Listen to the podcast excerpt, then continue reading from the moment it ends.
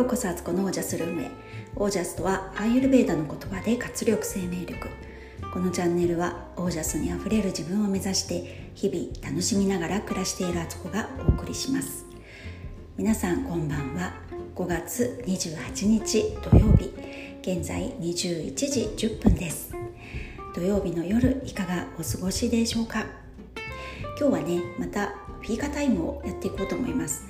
今日ねいろいろお話ししたいことがあるのであのテーマを1個に決められずそれぞれの話でそれぞれのテーマで話していきたいと思います、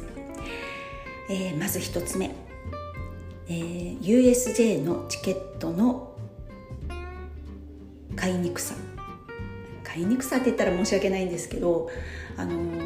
今ね夏の旅行のことをいろいろ手配をしていて、えー、USJ のチケットを買おうと先週ぐらいからね格闘してるんですよ 私。そして結論としては未だに変えていないっていう状況なんです。まず第一に USJ に行ったことがないので、えー、USJ 自体のことがよく分かっていないっていうのが第一関門。なのでチケットのサイトに行った時に何を買っていいのかが本当にわからないぐらいチケットの種類がめちゃくちゃあって あの、まあ、単純にね入園券だけ買えばっていうところもあるんですけどあのディズニーディズニーランドディズニーでいうあのファストパスに値するエクスプレスパスというものが、えー、USJ ってあってでそれはね買うんですね。だから私最初あの本当に分かってなくてサイト見ててあエクスプレスパスっていうのを買えば入園券もなんかセットになってるって勝手に思ってたんですけど なので、えーと、せっかく行くしちょっとあの多めのねエクスプレスパスのエクスプレスパス7ってやつですかね。7枚そういうチケットがついてるのを買おうと思って私と子供3人分4人分をねこれがまた子ども料金とかもなくて全員一律料金になってさらに繁忙期になると値段がこう上下するんで上がるんですよね。夏休みなので1人、えー、そのエクスプレス7だと1万4000円ぐらい、まあ、あの税を抜けば1万2000円ぐらいなんですけど結局税込み1万4000円で1人。それだけでも5万円ぐらいになるんですねまず。でと思っていたらあ何入園券も買わなきゃいけないのっていうことで 入園券もプラスするとまたこの入園券もねあの時期によって値段が上下して、まあ、あのハイシーズンになるので1人8000円ぐらいかなだからプラス3万2000円でトータルね8万8800円っていう8並びで縁起がいいのか何なのかっていう状態なんですけどもうびっくりしましたね。あの本当にお金があればめちゃくちゃ楽しめるんだろうなっていうふうにね完全にヒエラルキーの 世界でありまして。で、まあ、そういうこともあったし値段でまず結構ねおののいたというかえー、っていう実際金額出してみてびっくりしたっていうこととあのエクスプレスパスのまた買い方が複雑というかあの同じ7枚綴りのねエクスプレスパスでもあのアトラクションの内容が微妙に違っていたりまあ、あとはメインのアトラクションがね違ってたり目的別でこうある意味選択肢がいっぱいあるからあの細かい配慮が効いているといえば効いているんですけどあのあのパークのこと USJ のことを何にも知らない立場の人から見るともうなんか頭大パニックって感じで なんか思考停止状態になって何を買っていいのか本当にわからない。でやっとこさっとこう、まあ、いろんなサイト見たり周りの人に聞いたりとかしてこのアトラクションは外せないよとかエクスプレスパスは絶対持ってた方がいいよとか、近場にいてね年パスでちょこちょこ行ける人だったらそれはあんまりいらないけどたまにしか行かない人だったらやっぱりその1回でね充実させるってことで買っといた方がいいんだよとかっていうのを聞いたりしてねなるほどってことで買うことに落ち着いたんですけど今度はそのエクスプレスパスのセブンっていうのでもまた種類がその選んだ中でさらにまたその時間帯がもう10分刻みで買うチケットがまた違うんですよ。これがまた。まず表みたいになってて それを、えっと、全部でねハイシーズンだと時間帯が本当に細かくあの営業時間も長いので300何個ぐらいの中から選ばなきゃいけないっていう もうほんとびっくりしました。でさらにそのあのサイトのね時間別のを見てた時にあこの時間のやついいじゃんと思っていざ買おうとしたらそのチケットがの番号がないんですよ。おかしいなって見に行ったら時間別で分かれてるんだけど、えーと、いつ入園するかの時期によってまた3つぐらい表が分かれててそこのボタンをねタブをクリックしないとあの長い表が見れないみたいな状態になってることを23回なんかこう探してやっと気が付いてこれはねあの、ま、パソコンでやってたからスマホだともっともしかしたら見やすかったのかもしれないんですけどあの多分ね Z 世代は全然こんな風には思わないと思う思うんですけど私とか、まあ、ある程度ねパソコン私の世代の中でもアラフォーアラアラフィフ世代でもね私って割とパソコン使ってる方だとは思うんですけどでもそんなあの細かい突っ込んだことはできないですけど基本的にあの分かる方だと思うんですが本当に見方が難しかった。なんかこう慣れてしまえばねもう今はねもう毎日の毎日こう何十回そのサイト見に行ってたから もうねあの何がどこにある大体この辺のボタンだとかっていうもう感覚で分かってきたんですけど最初はもう本当に分かんなかったですよこれ。難しい。なんかもっとあのチケット買う場面あの買うサイトのところでもなんかねそのアトラクションアトラクション7とかねあの4とかあるんですけど何のアトラクションかっていうのをパッと見分かんないんですよ。そのサイトの詳細を見るとか押せば分かったり右側にちょっとちょこちょこっとスクロールすると見えるとかってなってて。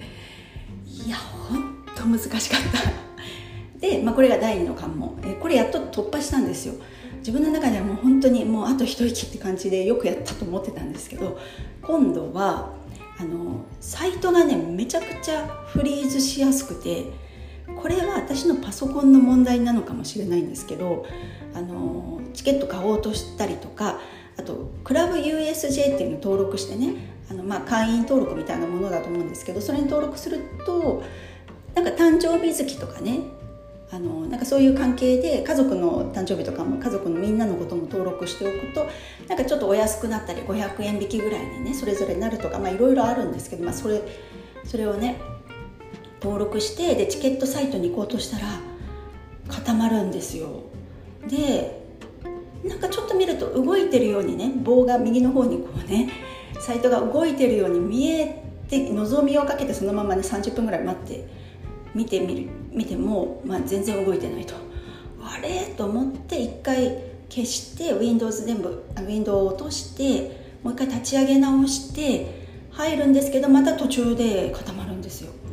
で先週あ今週か。今週の中頃ぐらいでそこからね全然進めなくなっちゃってウェブでこう確認が全くできなくなっちゃったんですね 今度はね。でこれはもしかしたらあの USJ のチケットをみんなが買おうとしてる時間帯混雑してる時間帯なのかもしれないなと思ってじゃあ次の日の昼間とか午前中とかにやってみようとかってやってもまた同じ現象でもう本当にちょっとお手上げ状態っていうかどうしようと思っていた時にあそっかパソコンのなんか何ですかね私よくわかんないですけどキャッシュっていうのがね残っちゃってるから前見た情報がそのまま残ってるから新しく立ち上げ直したつもりでもまたその情報から拾ってきてそこから入っちゃうみたいなことってありますよね。クッキーみたいな何て言うんですか。なんかその辺ちょっとよく分かってないんですけど多分その前の履歴を残しておくのがいけないのかなと思ったんで一回システム終了してパソコンを切ってあの普段ね Mac とか使ってる人多いと思うんです。あの使ってる Mac ユーザーに多いやり方だと思うんですけど基本的にあんまりこうパソコンを落とさ電源を落とさないですよね。でもスリープ状態にしといてそれで使う時だけパッと画面開けると立ち上がるようにするみたいなことが多いんですけど久しぶりにそのシステムを終了したりとかもしてやったら進めるようになったんですよ。でも今度こそと思って、えー、そう今日の朝ねちょっとちょこちょこって朝のフレッシュな脳脳のね、自分の頭がフレッシュな時にと思ってね日にちとか間違えたら大事だからで絶対キャンセルできないとかなんか結構ね激しく書いてあるので 間違えちゃいけないっていうねもうそういうの間違える自信120%の私ですのであのこれはね頭がこうしゃっきりしてる時にやらなきゃと思って今日の朝やってみたんですよね。でカードを入力しカード番号クレジットカードで買おうと思って。でもあとはもう購入ボタンを押して待つだけのところで固まったんですよまた。でうわーってこれ一番嫌なパターン。あのカード情報を入れて購入ボタンを押したのにフリーズしちゃうってもう戻っていいのか進んでいいのかもうわけわかんなくなっちゃうっていうね怖いですよね。もし決済されてたりしたら。そこでねあの買っちゃってることになるしだけどその確認ももうできないっていうか画面上では分かんなくなっちゃってしばらくまた30分ぐらいこの棒がね右に動いていくかをこう見てたんですけどダメで。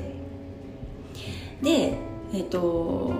やり直したんですよ。だからまた1からねクラブ USJ に入り直し自分のログインしたところから、えー、チケット購入画面に行ってエクスプレスパスの番号ね300何番とかなんか探して登録あのそれを決めてタブを押してでクレジットカード番号入れて購入ってやったら動き始めたんですよ。でパッパッパって画面変わってあ変えたんだなと思ったら今度はねカードが使えませんっていうのが出てしまってえ？ってなってなんでこのカード使えないんだろうっていうもう不思議。え昨日使ってるしあのそんな限度額とか使っていっぱいね使ってないからあの普通に使えるはずなのに なんかカードが弾かれちゃったんですよ。またこれも怖いですよね。もし弾かれてるように見えるけどなんか情報がなんかね途中まで行っちゃっててあの決済されてるとかっていう裏でなってないよなとかってまたあらぬ心配をしたりしながらもじゃあもう1枚のカードでね別の会社のカードで試してみようと思ってやったんです。それもダメでおかしいなと思ってちょっとネット上でそういうの調べてみたんですよ。USJ チケットカード弾かれるみたいな。そしたら多くのあの大手のねカード会社とかが対象みたいだったんですけどそういうカード会社の問題というかカード会社が USJ とかディズニーディズニーとかでチケット買う時にあらかじめセキュリティをかけちゃう。セキュリティロックをかけて買えないようにしてるって書かれてました。サイトにはね。でなんでかっていうと、まあ、不正利用がすごく横行してここ数年の間に横行して、まあ、大量にねその盗んだクレジットカード番号で、えー、チケットを買って転売するみたいな。で即現金化するっていうねあの違法なことをやってる人が多かったからカード会社もねそういう時ってあの負担をしなきゃいけないからカード会社自体も大変だしってことでもうその USJ とか多分ディズニーで買う時は、えーと、セキュリティを外し、えーとセキュリティロックを外してもらうようにこう連絡をくれた人のカードをセキュリティロック外して何時間以内に操作してくださいとか24時間以内にその操作しないとまたロックかかりますよっていうようにしてやってるっていうのをウェブ上で見てこれかと思ったんですよ、まあ、ちょっと一安心でカードの何か変なね使い方をしてしまったとか不正でどこかで利用されてるってわけではない感じだったんで一安心したけど結局だからまだ変えてなくてで今日カード会社に電話しようと思ったんですけど日中ちょっとお出かけをしてたんでね。帰ってきてね操作しようとしたらもうあの受付のね電話番号が夕方で終わってたりとか 土日やってませんとかねそういう状態だったんでできずに結局まあ明日できればいいなと思ってるんですけどなのであのまだチケットが買えていないっていうねすごい大変なんですよ。まあ、カードじゃなくてコンビニ払いとかにすれば多分現金払いみたいにすればあの買えるんだと思うんですけど、まあ、せっかくだしねクレ高額なのでクレジットカードでやればポイント貯まるしなみたいなねまたそういうことを考えてるんですけどいやーなんかめちゃくちゃ大変です。心折れそうに何度もてか折れてたっていうかねみんなだからよくやってるっていうか慣れればねきっといいんでしょうけどだいぶシステムが分かってきたし、えー、どのアトラクションが人気なのかも分かってきたところではあるんですけど唯一不安なのはエクスプレスパスのそのアトラクションの時間帯なんか乗る時間帯が決められてるものとかなんか入場が確約されてるとかね「ハリー・ポッター」のエリアとか。っていうのとかなんかいまいちまだ私意味が分かってなくって。でそのアトラクション同士の時間の間隔もこの空き方でいいのか一日まんべんなくこう時間に余裕を持ちながらの間が空いてるチケットがいいのかそれともギュッと凝縮して例えば午前中はそうフリーの時間にして午後から夕方までアトラクションこうエクスプレスパスで回るっていうのがいいのかなんか全くあの距離感とかもねパーク内の分かってないのであの移動できるのかとかなんか全然どこでじゃあお昼の時間を取るのかとかっていうのも未知数すぎてあの大変あの心配しているとこですけどもうこれはねこういう時こそ直感を直感に頼ろうと思って自分のなんかあこれいいんじゃないかとこの時間帯でいいんじゃないかっていうのをね何百個あるうちからこうなんとなく選んで それにかけるって感じですね。でちなみに買ったパスっていうのが「進撃の巨人と」えっと「ハリー・ポッター」の3つ？あハリー・ポッター3つ？なんか「ハリー・ポッターと」あと「任天堂ワールド」が入ってであとは「ジョーズ」を多分選ぶのと「ミニオンズ」にしたんですよね。でそうこれもねまたね悩みどころでミニオンズとシングが選べる同じパスなんだけどそこだけ違うっていうのがあってこれどっち選んだらいいんだろうとすごく悩んだんですけどもとりあえずミニオンズにしといたんですよね多分ミニオンズの方がアトラクションみたいな何か乗り物に乗って遊ぶ的な感じのものでえ、ー、とシングの方はシアター系で歌とか聴く感じなのかな。なんかもうねそういうのを細かく見ていく気力もなくなってて。で、まあまあ、ミニオンズでとりあえずいいやと思ってるんですけどなんかそういうのも本当にもう分かんない、まあ、これはだから経験しないと多分分かんないでしょうね。頭だけで考えてとか人から聞いたり、まあ、人から聞いたらある程度ねなんかあの情報を得られると思うんですけどもうなんかもういいやと。自分の直感でなんかこの数字が光ってるからこれにしようとか なんかそういう世界で チケットを取ってるのでもしかしたらね行ってみてね。ああっちにしとけばよかったとかっていう後悔もあるかもしれないけど、まあ、とりあえず自分の選択で決めたんでまあいいかって。あと子供たちにもちょっとねあのリクエストはもちろん聞いててどっち見たいとかっていうのを聞いて決めたんですけど。いやあまりにもちょっとね複雑でこれは大変ですね。なんかもう少し買いやすい方法がないのかなとかまあ、慣れればいいんだろうなとは思ってるんですけどとてもとても苦戦しているという状態です。こうやって苦戦した人いないかな。もうすごいこの気持ちをねシェアしたい感じです。という状態がまず一つ。今日のお話の一つ目でもう17分も使って18分使ってる。で次です。えー、今日ねあの長女とちょっとお出かけがあって長女がね用事があってそれに私が付き添いで行きその後はあのカフェ巡りとかねあのちょうどね上野界隈に行ってたんで、えー、まあ、一応長女美大志望なんでねじゃあ日本の、あの最高峰とも言われる東京芸大を見に行ってみようってことで東京芸術大学の横を通り、えー、芸大の美術館があるんですよね。そこ行ってすごいちょっと疲れてたのでとりあえずカフェでランチをしてでえっ、ー、と他にもね回りたいとこあったからもう芸大はねとりあえず建物に入ってミュージアムショップ見たり、えー、学生たちの学生たちっていうのかな？なんか博士号とか取ってる人とか教授も出してましたけど作品がね売られているコーナーとかもあってねそういうの見たりとかして、まあ、ちょっとした美術館巡りみたいな感じだったんですけどその後上野公園をね抜けて不忍池を抜けて、えー、旧岩崎邸の庭園庭園だけじゃないけど旧岩崎邸の洋館に行ってきました。あのー結構都内っていくつかねそういう有名な昔のあの財閥の人とかお金持ちの人のね、えー、お家がね一般開放されてるとこあるんですけど、まあ、初めてちょっとね見に行ってあ近いじゃんと思ってじゃ行って行ってみようかっていうことで、えー、行ってきたんですね。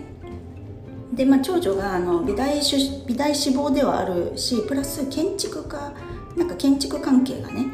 あのやりたいっていうことだったからちょうどいいじゃんってことで洋館見に行っていや素晴らしい建物でしたね。なんかあのまあ世界を見たらねお城みたいな本当にねあのいっぱいありますけどお城ほどではないけどあ本当の昔の金持ちの家って感じっていうかね本当にお金持ちの、えー、お家を見たっていう感じでしたね。すごく大きくてめちゃくちゃ洗練されてましたね。細かいデザインとか窓の、えー、模様だったりね木枠だったりとか寄せ木細工なんかで床ができてたりとかサンルームがあったりでも和洋折衷で作られているので結構ね明治大正の時って和洋折衷の建物多かったと思うんですけどあの洋館が前にバーンとあるんですけど裏裏というか横にねあの和風建築の日本家屋があるんですよ。だかそれでなんかそこの説明を聞いてたら実際はねその岩崎家あの三菱商事の元三菱商事を作った一族なんですけど彼らはあのその洋館はお客様用というかねそういうものに使っていて普段の暮らしっていうのはその和室の方でね暮らしてたっていうのをね聞いてなるほどなと思いました。やっぱり日本人ってねあの着物に、えー、素足で畳の上を歩くっていうのが多分一番落ち着く暮らしだったんだろうなっていう家族の結婚式とかあの、まあ、冠婚葬祭と言われるものとか日常の生活は全てほとんどこちらで過ごしてましたみたいなことを あの放送が流れてて、ね、あの納得妙に納得したという感じでしたね。でもあんな東京のね上野の本当篠津池からと一本通り挟んだところにあったんですけどいやこんなとこにこんな大きな敷地で、えー、素晴らしい洋館が建ってたんだなっていうねいう感じでいろいろ感激しました。でその後うんとアメ横をちょっと通ってアメ横ってこう商店街がバーッとね上野駅から御徒町という一駅の間にねもう本当にいろんなお店が入ってるところがあるんですけど私あんまりこうあの辺のエリアって行った行ってなくってアメ横に行ったのを思い返せば10代の時なんですよね。1918か。18歳ぐらいの時に行って以来行ってなくて30年ぶりに行ったんですよ。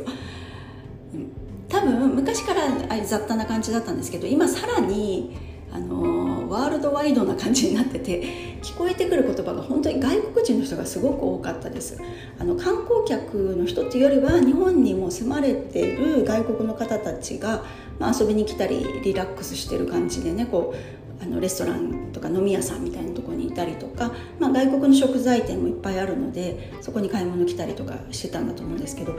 うなんかねアジアのマーケット見てるのかなっていうぐらいここは日本じゃないぐらいな感じのねお店でしたね。お店がいっぱいあってあのー、ある意味カオス、まあ、これがまた面白さだと思うんですけどなんか長女はそういうとこあんまり行ったことなかったからもうすごいカルチャーショックだったみたいで なんかあここはもうあの一人とか友達とかじゃちょっとまだ来れないエリアっていうかねママが一緒だから来れたみたいな感じだったんですけど、まあ、ちょっとそんな感じのね、あのー、ことも味わいながら、えー、お昼は長女はねあのカフェで美術館のカフェで食べたんですけど私は、えーと、そんな食べてなくって、えー、アメ横行った後に上野の丸井の地下のね、えー、無印カフェで食べて、えー、無印カフェでねお惣菜がいくつか選べる選べて食べるような感じなんですけどあそこのお惣菜はね結構凝っててで自分私自身がねあんまりやらないようなレシピとか組み合わせとかね味の付け方とかするのであのかなり勉強になるんですよね。今日もねちょっと頼んだものが、えっと、キャベツとねクレソンのサラダとそれにゆで卵入ってたかな。それとえっとトマトのトマトとバジルと、えー、紫玉ねぎのマリネ。まあマリネはね時々やるんですけどこうやって紫玉ねぎを少しアクセントに入れるとめっちゃ美味しいなっていうのも気づけ気づいたし。あとエビと白身魚の新庄も頼んであこれも作んないよなって感じ。まあ家じゃなかなかエビ新庄なんて作んないですけど美味しいなと思ってね。あの普段自分が食べないようなものを結構オーダーするのが好きで無印カフェに行った時はね。そんな感じで食べてきました、まあ、くったくたに疲れて帰ってきて、えー、夕方帰ってきたかな。でしばらくねもう動けなかったっていうか最近ちょっと寝不足続いてましてえー、夜寝るのが遅いのに朝も4時とかに目が覚める体になってて体が体ってね不思議なもので朝何時に起きるかって大体それが一定に毎日この時間に起きるってやり始めるといくら寝不足でも前の日遅く寝たはずで睡眠時間の時間としては短くても4時とかその時間にパッと目が覚めるんですよ。で意外と起きれちゃうっていうね体が慣れてってくれるっていう。なんか早寝早起きしようなんて言ってね頑張る時って最初は気力で頑張ってるんですよね。でもそれが体に染みついていくと体が勝手にそういうサイクルで動き出すっていうちょっと遅れて体はねそれをあの浸透してくれるって感じですね。なのであの結構早起きして昨日もねその USJ のチケットのこととかなんかでね遅くなってて11時過ぎに寝たんですけど今日も4時に起きてたんでもうすっごい今日あのそれで一日外回り外回りっていうかね遊びにプラス遊び用事と遊びをしてきたのでまあ疲れ切って帰ってきたんですけどなんかしばらく2時間ぐらいソファーの上でうだうだして動けなかったっていう状態でしたが、まあ、こういう時ね何よりねあのがっかりするっていうかテンション上がんないなって思ったのがこれ3つ目の話今日の。えっと家事がごっちゃり山ほど残っている状態に家に帰ってくることですね。今日朝8時半ぐらいに家を出ているので、えー、まあ、最低限のねご飯作ったり朝ごはん作ったりぐらいまではしてたんですけどそれ以外はしてない中で、えー、夫と下2人の子供の3人で過ごしてもらってたんでまあ家事はお昼ご飯夫がなんかそばを作ってくれたり、まあ、洗濯も1回回してやっといてくれたりってあったんですけどキッチンがカオス？アメ横でカオスを見た後に我が家のキッチンでカオスを見るっていう状態でもうね本当にまあこれは料理を普段しないとこうなるよねっていうね。あのこの間言ったみあこの間っていうか言ってないか。私あのスタンド FM の方で話してたんですよね。あの料理をね嫌いにならないコツっていうのは料理してる中でちょこちょこちょこちょこ洗い物をしてためないことっていうね料理終わった段階でシンクが綺麗なことが、えー、料理が嫌にならないコツですよみたいな話したんですけどもうそれはね夫は分かってないからもう鍋だったりお皿だったり全部出てましたよね。ゴミだったりね。それ見ただけでこれを片付ける。のにかなりエンジンかけないとできないっていうねがっかり感と洗濯が山ほどあってそれをこれから取り込んで畳むのかとか思ったりしたらがっくり感さすがに私がこう洗い物始めたら夫が気を利かせて洗濯物は取り込んでくれたんですけどまあそれを外して畳むとかまではまだしないですよね。これもね私が家事が好きすぎるゆえの弊害でもあるんですけれどもやってしまうから私が。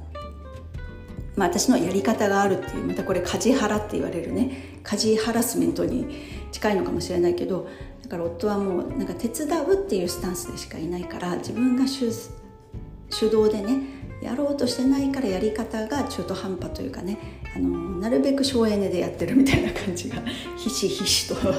伝わってきてもうそっからがっくり感が多かったんですけどまあそんな感じで、えー、でもねエンジンを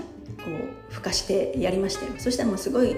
綺麗になある程度綺麗になってくるともうどんどん私の中でテンション上がってくんですよね。やっぱ家事好きだわみたいな感じでやってたっていうね。もう世話ないですけどあのそんな感じでねこ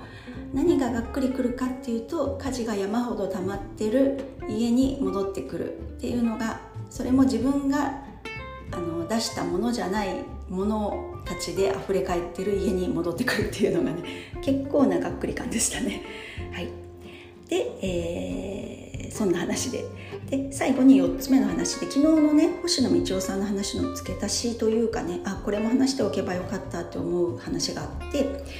えっとね星野さんのことを調べてて YouTube で出てきた番組でうんあれは NHK とかで昔やってた番組なのかな？それでねあの道夫星野道夫さんがアラスカで仲良くなったネイティブアメリカンの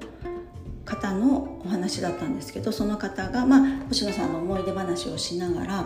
まあ、ネイティブインディアンの考えみたいなことも話されててその方が若かりし頃に、えー、おばあちゃんと一緒にね山にブルーベリー取りに行ったんですって。で、まあ、いっぱいなってるから最初は丁寧にこう一個一個取ってたんですけどそのうちなんかそれが面倒くさくなってしまって枝ごと枝を折って、えー、ブルーベリーをね、あの収穫してる袋に入れようとしたんですって。そしたらそこで静かにその方のおばあちゃんが「あのね」ってあのなんて言ったのかなちょっと細かい言葉は覚えてないんですけどニュアンスとしてはそういうあの何かをこう無駄に取ることはやめなさいっていうね。必要な分だけを収穫しなさいっていうね。ことを言われてでそ枝が残ってればまた来年そこに実がなるんだからっていうことを言われてハッとしてそれ以降は決してその方は枝を折って、えー、ブルーベリーを収穫するっていうことをしなくなりましたって話で多分ブルーベリーだけじゃなくてねそれ以外の食べ物とか自然とかに対する姿勢っていうのがそういうものに彼女自身もそこで気づかされてあのなったんだと思うんですけどいや本当素晴らしい話だなと思ったんですよね。で私たちって本当に人間様みたいな感じで地球上にふんぞり返ってて、えー、食べ物もね自分たちが食べる以上のものを取って結局無駄にしてしまったりとかうんなんか本当に有限の自然なのに無限にあるかのような扱い方をしているっていうことをねすごくそこでも自分のことを顧みてあ本当にそういうことをしてるとこあるよなって自分でも思い当たりますし私自身が。なんか社会的な構造としても直していかなきゃいけないとこあるんですけどまずは自分だよなと思って食品をね買いすぎて結局無駄にして腐らせてしまうとか使わないまま乾物だしとか冷凍食品だからいくらあっても平気でしょうみたいな感じでね思って在庫管理をきちんとせずに美味しいうちに食べれなくなったりとかね。無駄なスペースにずっとねストックを置きっぱなしにして、えー、自分の場所を狭くしているっていうねそのそういう意味でもね。あ本当に自分のこととか暮らしを営む命をいいて生きるっていうことは動物の命をねあの殺してもいただくっていうのもあるけど野菜とかそういう自然なものだって命はあるはずでやっぱり本当に一個一個に対する畏敬の念というかね尊厳を持ってあの食べ物とか生き方暮らし方っていうものをね大事にしたいなというのをすごくそこで思いました。でもう一つね話がねえっ、ー、と星野さんは野生のグースグースでしたっけ？あのトナカイみたいな角がすごいあの生き物がね鹿みたいな生き物鹿じゃないなトナカイ。すごく大きなあの動物がいてそれアラスカとかでねあのいるんですけど星野さんすごくそのグースだったと思うんでグースじゃないかなんだっけ？えー、と名前をちょっと忘れてしまったんですけどその群れをねすごい追い求めてその写真を撮りにあの冬の間ねえー、いろんなとこに出かけていたっていう話があるんですけどそんな中でそのあるネイティブアメリカンの村ではその狩りにあえていかないというか普通だったら食料を得るために自分から動き出さなきゃいけない、えー、取らなくてはいけないなんていうんですか狩りをしなくてはいけない。ハンティングしなきゃいけないみたいなねこう前へ前へみたいな気持ちがあの普通はね現代人というかみんな今生きてる普通に生きてるとそういう気持ちになりますよね。だからお金を稼がなきゃいけない。お金を取りに行かなきゃいけない。で自分が取らないと誰かに取られるかもしれないとかなんか損をするかもしれないとかなんかそういう恐怖心みたいなところからこう自分の生活の糧っていうのを得ようとしてるんだけどそこのネイティブアメリカンの村っていうのは待っていたらその、えーと、グースじゃないけどなんとかがやってくるんだって言ってて本当にあのしばらくね狩りができないその狩りというかその獲物が取れない時期があったんだけどちゃんと待ってたらそのねあのちょっとややこしいからグースって言わずに、えっと、あムースムースにしましょうか。ムースがね自分からやってきたんですって。でまるであのその自分の命を捧げるのを厭わないかのように自分がもう食料になるのがねこの村の人たちのための食料になるのが分かってるかのようにもう自分から来たみたいな感じだったんですって。でそれをあのそれを借り借りっていうかそれを得てねその村の人たちは。でみんなでこう分け合ってあの食料にできたっていう話をちょっと細かいニュアンスが違ってるかもしれないんですけどでもそういうことで本当になんか自然の大きな自然の営みがあってサイクルがあって自分から無駄に取りに行ったりとか焦って取ったり恐怖心を持たなかったら勝手に実は向こうからやってくるっていうこのエネルギーの流れがあるっていうのを信じれる人だけがちゃんと待てるんですよねきっとね。なんかそういう話をしててこれも非常に感銘を受けましたねその話は。現代社会の私たちにきっとそれってすごく教えてくれることが入ってる話なんですよ。でついつい私たちってこう前のめりに先へ先へとかもっとたくさんもっともっとたくさんこれでは足りないとかってやりながら一方ですごく無駄なことをしていてでそれが地球という生命体のサイクルをね乱しているっていう。でそのツケは結局それを起こした人が受け取ることになるから人間が結局ねこういう暮らしを続けていったら多分どこかでねそのその稲を刈り刈り取らなければいけないカルマをね刈り取らなきゃいけないってことになるんだなと思ったんですけどでも信じるってことも結構難しいというか、ね、信じ信じるってないものをあるとして見るっていうことにもなるからあないと見えるものをあるとして見るっていうことでもあるから本当にこの自然のサイクルで大いなるものの力がこの地球上にあるっていうことを日々ちょこちょこちょこちょこいろんなとこで感じてないと多分そこって忘れちゃったり麻痺しちゃったり信じられなくなってくると思うんですよね。それは太陽太陽の明るさだったり暖かさとか太陽があるからあ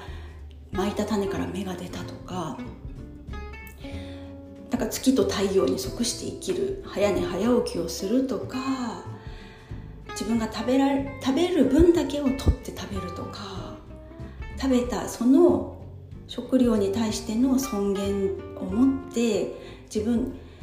この命を投げ出して私のために私の今の目の前の私の食前に並んでくれてありがとうございますと。でどうか私の体に入ってから私の血となり肉となり、えー、それで私の中で第二の人生を歩んでくださいっていう思いを持って食べるかとかね。すごい深い話になっちゃうんですけど。そういうことって実はちょこちょこちょこちょこ日常の中にそれも現代の生活の中にも実は気づけばあるんですけどまあ忙しすぎてねそんなネットフリックス見なきゃとかねあの YouTube 見なきゃとかこれしなきゃとか出かけなきゃとかなんか怒る前に用意しといて準備しとかなきゃ人より先になんかやっておかなきゃ人より先にやったとしても後から人が来たりまたその人たちが自分が持ってるものを奪うかもしれないから守らなきゃとかなんかそういうなんかよく考えてみると私たちの生活ってすっごく守りに入って恐怖心から動いてることって実は多い。と見積極的で前向きでなんか前に進むこと進んでやることなんかいいことだとか何かやることはいいことだっていうふうに見えるんだけどよくよく全体像を見てみるとすごく自然や、えーと、この地球からこう波長がずれた状態で動き始めてるってことに気づくんじゃないかなと思ってだからそのねわざわざアラスカの自然の中に行かなくても実は私たちの生活の中でも気づけることがあるなと思うしそんな風に日々を生活してるとそういうアラスカとかの大地大自然の中にねこの地球上母なる地球のねとこに行った時により本当にその自然の大きさだったりこの生命の営みがこうバランスよく実はこう回ってたんだっていうことに深く深く気づけると思うんですよね。ただただ自然が綺麗だね風が気持ちいいねとか なんか風景が綺麗だねっていうだけのもう表面だけの観光客ね観光するっていうことで自然を感じるんじゃなくって自分もその一部なんだっていうことに気づけるんじゃないかなと思うんですよ。昨日朗読した星野さんのあの言葉で自分がね満員電車乗ってる時も東京の雑踏を歩いてる時にも同じ時間で同じタイミングでこの地球上のどこかにクマがねヒグマが大地をね歩いてるんだっていうのを思うっていうそうするとなんかこう力が湧いてくるみたいな話だったんですけどそれってスピリチュアル界でいう自分がね親指だとしてで親指だとこう他の指からも離れてる、まあ、指って一本一本独立してるから。だから自分の世界ってまずここしか見えない。親指の周りしか分かってないし親指ができることしか分からないしと思ってるんだけど実はこの世界には人差し指も中指も薬指も小指もあってであいろんな人がいるんだなってダイバーシティみたいな感じでこう見た中でさらにまた引いてみると指から手のひらにつながってでその手のひらを通して自分も同じ他の指とあつながってるじゃんって気がついてさらにはもっともっと引いてみると手首からねあの腕に行った時にあなんかで心臓とか、まあ、体この自分の体になってくんですけどあ大元一緒だったんだってその末端に自分がいただけなんだなっていう。だから大元みんな一緒じゃんみたいな風にね思えるんじゃないかと思ってなんかねすごくすごくやっぱり昨日めちゃくちゃ感動して泣いたんですけどまだまだその余韻は引きずっておりまして。またねいろんなことずっと考え続けている私で、えー、もう42分も経ってこれ多分ね最長記録ですね。あのー、前ね杉部ちゃんとコラボした時の以来の多分あの一人で喋る長さの最高記録を出してしまったってことで今日はこの辺にします。皆さんこんなに長いの最後まで聞いてくださりありがとうございました。えー、それでは皆さんの暮らしが自ら光り輝いてオージャスにあふれたものであ皆さんの暮らしはオージャスにあふれたものです。オージャス。私たちは大海の海の一滴でありだから私たちは海であるってことが言えるんだなと思います。